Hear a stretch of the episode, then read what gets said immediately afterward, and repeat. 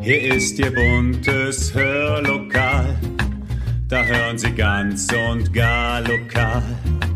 Ihr Platz im schönen Hör, Hör, Hörlokal. Herzlich willkommen bei Hörlokal, Unterhaltung aus dem Nassauer Land. Wir sind heute draußen für Sie unterwegs. Und zwar genau dort, wo wir einen besonders guten Blick gen Himmel haben. Dorthin blicken wir heute mit Ursula und Manfred Braun aus Nassau.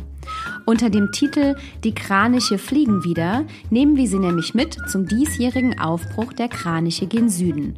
Wohin es genau geht und ob wir bei unserer Suche nach den Zugformationen am Himmel wirklich Glück haben, das hören Sie jetzt. Viel Spaß!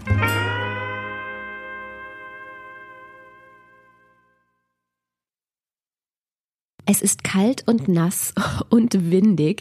Man sieht ein paar Spaziergänger ihrer Wege gehen. Alle sind hier ganz dick eingepackt und alle richten auch immer wieder ihren Blick gen Himmel. Ich verrate Ihnen gleich warum. Wir haben uns hier in der Zwischenzeit ein wenig auf die Seite gestellt, ein Tischchen aufgebaut, die Ferngläser und einen Zettel rausgeholt und wir warten. Aber mit wem ich hier eigentlich stehe, das sage ich Ihnen jetzt. Denn ich stehe hier mit dem Ehepaar Braun. Ich glaube zwar nicht, dass Sie jemand nicht kennt, aber vielleicht mögen Sie sich einmal ganz kurz vorstellen. Ja, Manfred Braun, äh, Pensionär und ehemaliger Naturschutzreferent der oberen Naturschutzbehörde und begeisterter Hobbyornithologe, wohnhaft in Nassau und also sehr aktiv im Moment auch hier in der Gegend mit Zugvogelzählung und äh, auch speziellen Kranichbeobachtungen.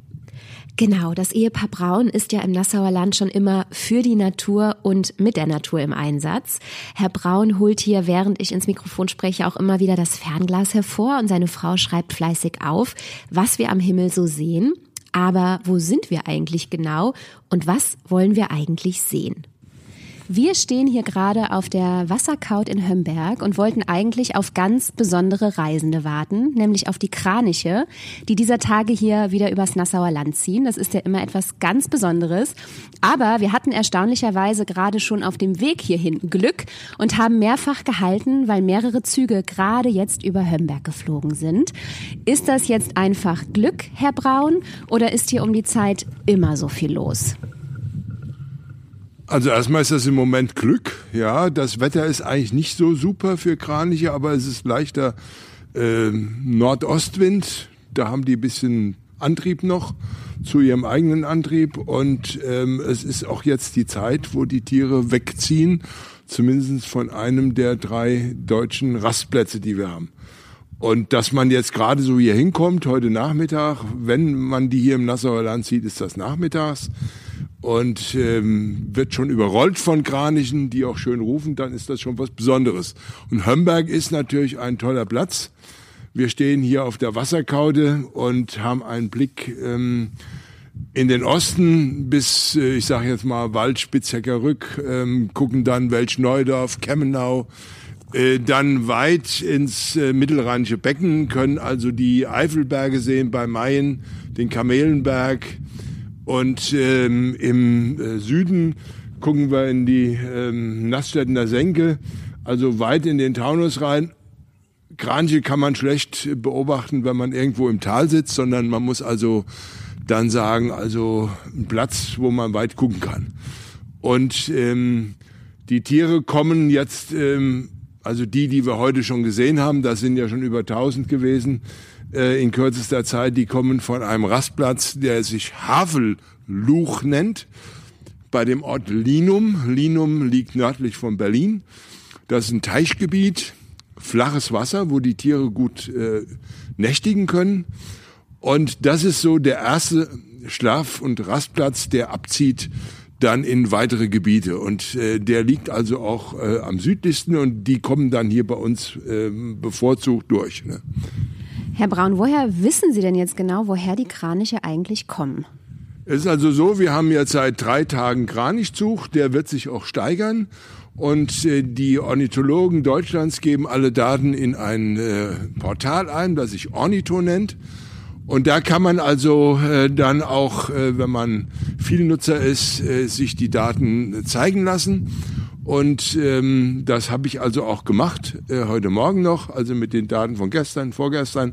Und da gibt es im Moment zwei Strecken, die man sehen kann, wo die Beobachtungen wie an einer Kette aneinandergereiht sind. Die eine ist also von diesem Rastplatz Linum nördlich Berlin. Das geht dann hier genau über unser Gebiet, also links und rechts der Lahn. Das ist also so eine bevorzugte Route.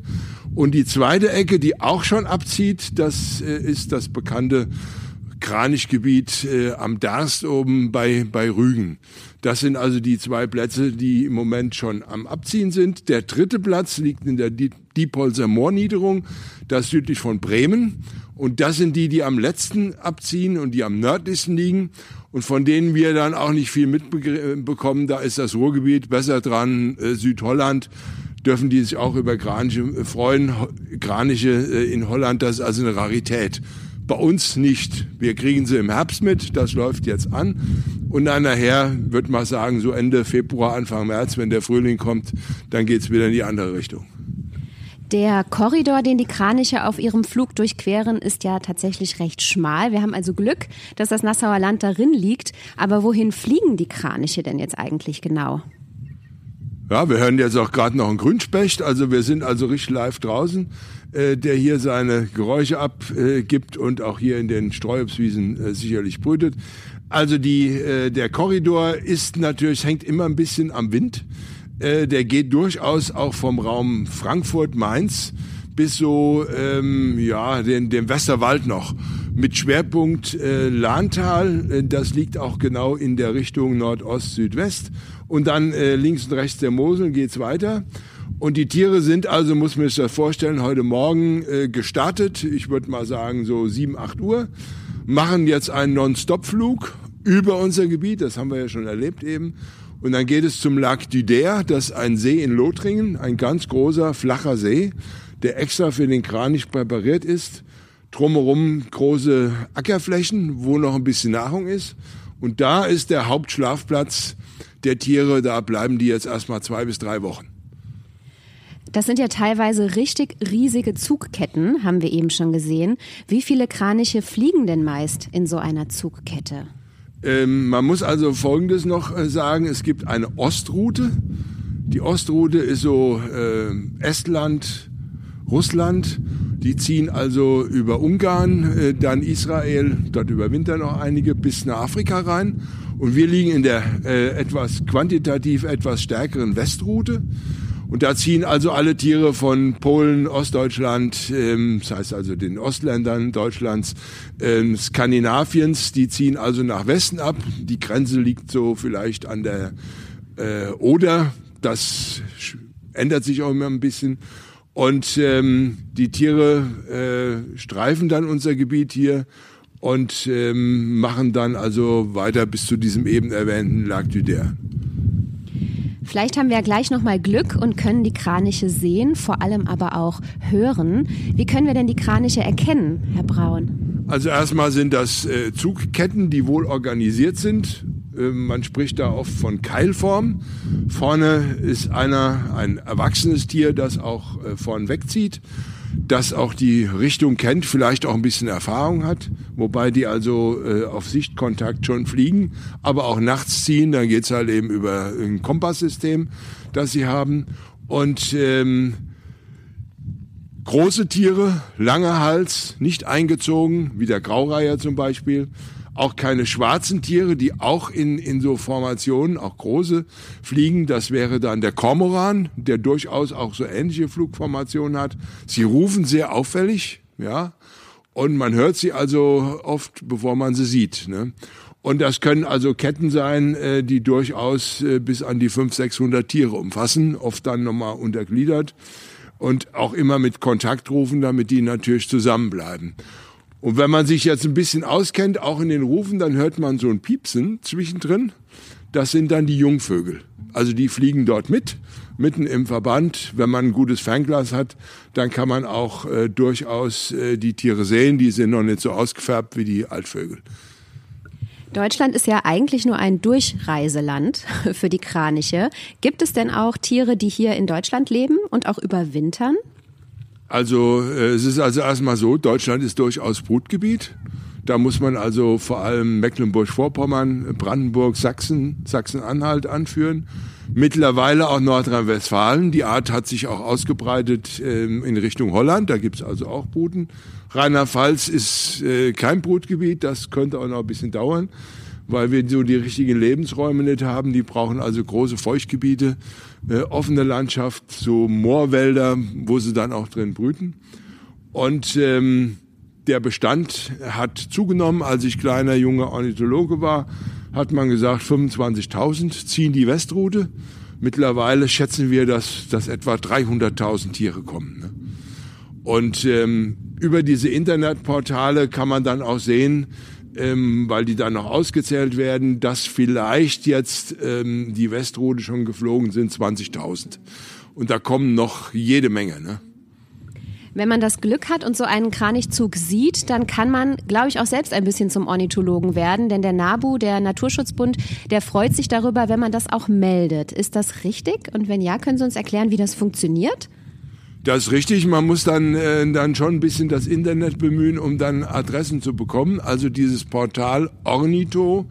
Äh, da werden also von allen Ornithologen äh, die Daten eingegeben. Das wäre eine Möglichkeit, möglichst auch mit Uhrzeit und so etwa dem gezählten, geschätzten Bestand. Man kann aber auch äh, die NABU-Geschäftsstelle zum Beispiel in Holle anrufen, die leiten das dann weiter oder man kann auch mich anrufen ähm, in, in Nassau und dann leite ich das auch weiter, beziehungsweise gibt's direkt ins Internet ein. Wir sind jetzt hier tatsächlich erst seit 20 Minuten auf der Wasserkaute hier in Hömberg und äh, Herr Braun und seine Frau Ursula Braun haben inzwischen 1500 Vögel gezählt in der Zwischenzeit und ich glaube, es kündigt sich gerade wieder eine neue Zugkette an. Ja, es ist also so, dass äh, wir dann immer mit dem Fernglas den Himmel abscannen, so nennt man das. Und wenn wir dann irgendwo eine Kette sehen oder einen Klumpen, der verdächtig ist, dann guckt man dann genauer nach und ähm, über den Dächern jetzt äh, vom Neubaugebiet Hömberg kündigt sich eine Kette an. Äh, ich kann jetzt noch nicht sagen, wie viel das sind, aber die äh, bewegen sich so aus Richtung Hübingen über den Wald der Spitzhecker Rück und äh, sind jetzt zum Teil verschwunden hinter den Dächern. Da ist also mit Zählen schlecht und ähm, kommen aber links der Häuser wieder raus gleich. Äh, ich gucke jetzt äh, hier Richtung Zimmerschied und äh, da ist ein Schwarm, ähm, äh, der auch riesig ist, äh, sich aus mehreren Ketten äh, besteht und auch in dem dunstigen Wetter gar nicht so einfach zu finden ist und ähm, auch genau auf uns zukommt oder links ähm, Richtung Kemmenau vorbeizieht. Jetzt, wie zählt man sowas? Ich muss mich jetzt konzentrieren auf das Zählen und auf das Erläutern. Ich mache das in Zehnergruppen und ähm, damit das noch einfacher geht, mache ich das mit eins, zwei, drei, vier, fünf, fünf werden also jetzt 50, sechs, sieben, acht, neun, zehn, elf, zwölf, dreizehn, vierzehn, fünfzehn, sechzehn, siebzehn, 18, 19, 20, 21, 22, 23, 24, 25 kommen da jetzt in einer langen Kette ähm, jetzt über äh, Zimmerschi, die mögen eine Höhe haben von äh, 250, 300 Meter, werden äh, wohl nicht direkt über Hömberg äh, ziehen, sondern vielleicht ein bisschen dran vorbei. Das werden wir dann gleich sehen. Ähm, und ähm, man kann das also jetzt auch in Zweiergruppen auszählen. Da äh, hat man aber das Problem, dass das bei der Menge viel zu lang dauert und die Tiere also sich leider am Himmel nicht stehend bewegen, sondern fliegen und man also dann schnell sein muss. Aus, der, äh, aus den vielen Gruppen ist jetzt eine größere Gruppe geworden und die ziehen also jetzt, äh, würde ich mal sagen, über das Ober-Unterbachtal ähm, an Hömberg vorbei oder zwischen Hömberg und Zimmerschied vorbei, meiden die Höhe der Montabaur Höhe, da geht's auf 500 Meter, das ist zu anstrengend und deswegen ist das also einfacher, das so zu machen. Ähm, eine schöne Gruppe und zeigt, dass wir heute einen Tag haben, wo das also gut funktioniert hat. Das war ja nicht so abgesprochen und wir haben auch Bescheid gesagt. Wir haben wirklich, wirklich Glück. Und da kommt tatsächlich schon wieder eine Zugkette. Wahnsinn. Herr Braun, können Sie uns sagen, wie schnell die Kraniche eigentlich unterwegs sind? Ähm, die sind unterwegs ähm, im Non-Stop-Flug, ähm, also sagen wir mal gestartet 8 Uhr in Linum und werden so um äh, 18, 19 Uhr mit der Dunkelheit am Lac du Der sein. Und das schaffen die in einer Geschwindigkeit, würde ich mal sagen, von 40 Stundenkilometern. Ohne Rast, ja, also die rasten nicht. Die fliegen also nonstop durch. Zur Rast kommt es höchstens, wenn die in Nebellagen ganz schlechtes Wetter kommen, also Gewitter, starker Nebel, dann sind die Rastplätze in unserer Region, also nicht die Wiesen um Hömberg, sondern der Dreifelder Weiher oder die Krombachtalsperre im Hohen Westerwald. In welcher Höhe fliegen die Kraniche? Das ist unterschiedlich. Heute sind die relativ niedrig, auch gut zu sehen, ähm, weil wir eine dicht tief hängende Bewölkung haben. Ich würde also mal sagen, im Moment so 250 Meter über dem Boden. Das geht in Höhen bei einem super Kranich-Zugwetter, also sonniges Wetter, Nordostwind, kalt. Und dann geht das in Höhen von 800, 900 Meter über dem Boden. Vielleicht kann das Mikrofon auch gerade tatsächlich die Geräusche aufnehmen. Man hört die Kraniche ganz, ganz deutlich, fast über uns hinwegfliegen. Wie lange dauert denn diese Zeit des Kranichzugs? Also die hat jetzt begonnen, etwa vor drei, vier Tagen. Und ähm, alle Naturfreunde können das noch erleben. Ich würde mal sagen, der Höhepunkt wird Ende Oktober sein, wenn wir sonnigeres Wetter bekommen. Und das geht dann so 5. bis 6. November. Und ähm, je nach Witterung bleiben auch Tiere oben, vor allem in dem Raum Rügen und überwintern dort oder versuchen das zumindestens. Und wenn dann Schnee kommt, dann haben wir auch gar nicht Zug am Heiligabend unter Umständen, die dann halt eben fliehen müssen. Wie oft sind Sie jetzt tatsächlich täglich draußen und zählen Kraniche? Ähm, wir zählen Kraniche jetzt natürlich nicht jeden Tag, das müssen wir organisieren, äh, wenn man Zeit hat und wenn es also nicht schüttet äh, versuchen wir das so oft zu machen wie möglich. Ähm, das ist dann immer nachmittags, also es macht keinen Sinn, sich morgens um 10 hier in Hömberg hinzustellen, da kommt keiner, weil sie dann halt eben vielleicht in Hannover fliegen oder bei Kassel oder sonst wo. Also ab 14 Uhr ist immer gut bis so bis abends halt eben. Ne? Das ist schon eine besondere Zeit für Sie, Herr Braun, oder? Wie geht es denn jetzt weiter für die Kraniche und gibt es eventuell auch welche, die noch hinterherfliegen? Ja, wenn, wenn Ornithologie, Vogelkunde also das Hobby ist, dann ist das natürlich so, dass gerade der Kranich hier bei uns ein besonderes Ereignis ist. Im Herbst läutet er so den, den Herbst halt eben ein und äh, noch spannender ist es dann im Frühjahr, wenn die zurückkommen und ähm, ich hatte ja schon erwähnt, dass der Lac du Der in Lothringen so der erste Rastpunkt ist. Große Felder drumherum, wo es noch was zu fressen gibt, Maisreste, dann auch Wintergetreide, wenn es schon da ist. Und ähm, wenn es dann kälter wird, so ich würde mal sagen Mitte, Ende äh, des Novembers, ziehen die dann weiter. Und dann geht's also nach Spanien, links an den Pyrenäen vorbei oder rechts an den Pyrenäen vorbei oder durch irgendwelche Täler, um halt eben die Höhe äh, von 2.000, 3.000 Meter nicht überfliegen zu müssen. Und dann sind die meisten Tiere in Spanien im Winter in der sogenannten Estremadura. Das ist ein großes Steppengebiet mit Steineichenwäldern und Steineichen sind dann eine Hauptnahrung neben äh, dem, was an Getreide zu fressen ist, ähm, an jungen Getreide zu fressen ist, äh, dort für den Winter. Und ähm, im Umgekehrten geht es dann los, dass sie sich da an einigen Lagunen in Spanien sammeln. Das fängt dann Anfang Februar an und mit einer milden Südwestströmung so Mitte, äh, Ende Februar, Anfang März geht es dann wieder zurück. Und einige, äh, könnte man jetzt sagen, faule oder clevere oder was auch immer, bleiben auch oben. Ich rede mal von 20.000, 30.000 Tieren, also um Rügen. Und die sind natürlich im Frühjahr dann an den besten Brutplätzen, das muss man dann sagen. Und das macht für die also durchaus Sinn und ähm, ist immer so ein bisschen mit Risiko behaftet. Die letzten Jahre ist der Winter weitestgehend ausgefallen, zumindest der schneereiche Winter. Und dann haben die das geschafft. Kommt Schnee, da müssen sie fliehen und dann haben wir also die Kraniche auch im Dezember noch äh, ziehend oder sogar Anfang Januar.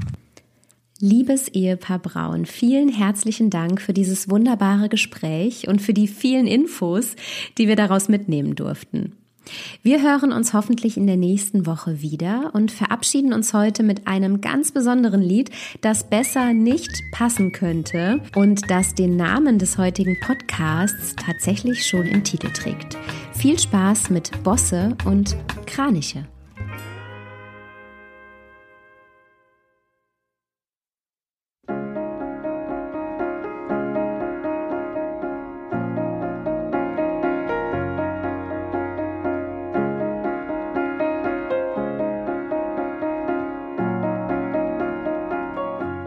Ein feiner Zug in Richtung Dünen, die Kraniche auf den geflügten Feldern. Ende September, jedes Jahr wieder. Und ich am gucken, als wenn's das erste Mal wär. Meine Neurosen, meine Leichtmatrosen sind verpackt in einem kleinen Koffer. Und bleiben ruhig, alles pustet durch, er geht wieder Licht um wenn sich's bewegt und nicht steht. Ich such nicht mehr und finde nur, kommt sowieso an den Start.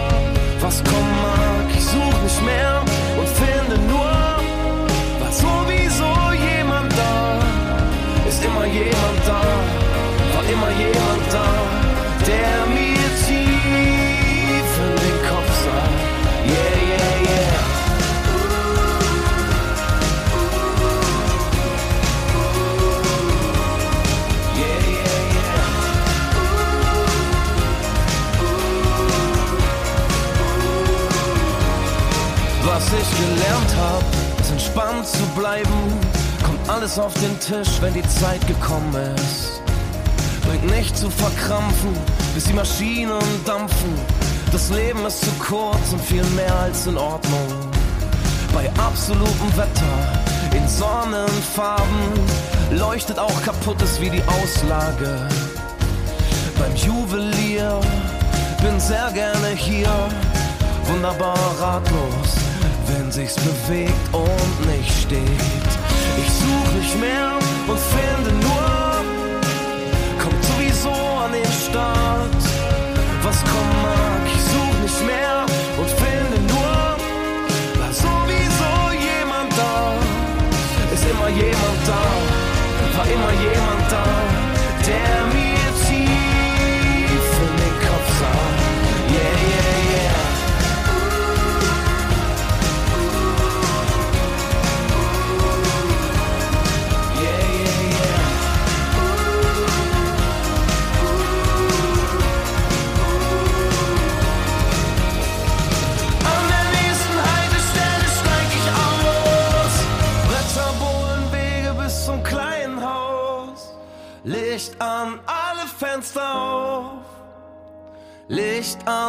alle Fenster auf.